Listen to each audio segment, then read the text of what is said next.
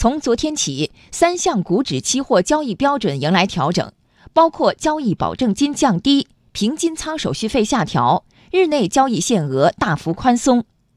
股指期货交易常态化又向前迈出一步，这对资本市场会有什么影响呢？来听央广经济之声记者王建帆的报道。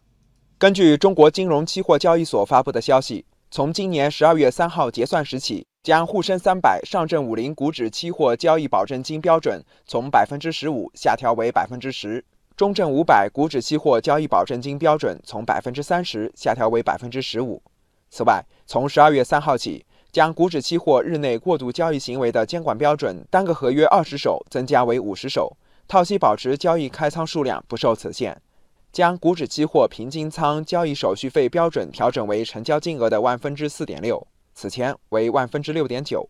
申万研究所首席市场专家桂浩明说：“当前股指期货市场运行平稳，随着机构投资时代到来，有必要促进股指期货恢复常态化运行。”在二零一五年的时候呢，对股指期货交易呢做了诸多限制，目的呢是为了抑制当时一度出现过的过度投机现象。那么现在呢，三年过去了，指数期货呢逐渐平稳下来。这就具备了调整交易限制，使之交易常态化的这样一个基本条件。那客观上呢，股指期货呢是个双面刃，过大波动可能会对市场带来不利的影响，但是股指期货呢有利于投资者呢进行保值交易等等活动。在现在大力发展机构投资这样一种背景下，如果有股指期货呢，就更容易吸引啊大资金的进入，因为没有股指期货，他们会觉得大资金进入呢缺乏一个安全垫。事实上，股指期货在二零一七年已有过两次松绑。政策放松后，各品种股指期货的日均成交量和持仓量都有所改善，但与管制前的规模相比，依然存在较大差距。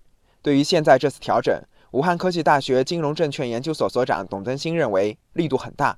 松绑的力度呢，主要是从交易保证金的比例来看，我们可以看到啊，中证五百的话呢降到百分之十五，保证金比例啊下调了百分之五十。交易保证金的这个比例的话，也是股指期货的杠杆当中啊最重要的组成部分。在最近举行的第十四届中国国际期货大会上，证监会副主席方星海重点提到，做好股指期货恢复常态化的各项准备。申万研究所首席市场专家桂浩明说，股指期货交易限制进一步放宽，与国际市场接轨还需要一个过程。这次的调整与市场实际情况基本符合，将促进资本市场的活跃和稳定。指数期货限制的进一步放宽，那么有利于大资金的进入，为市场的进一步活跃那提供到条件。指数期货以及期权等等这种工具使用好坏，对于市场的稳定啊，对市场的理性发展有积极的作用。那么通过这样一种放宽呢，应该说能够吸引更多的投资者来关注指数期货，为通过金融工具的合理使用来稳定市场呢，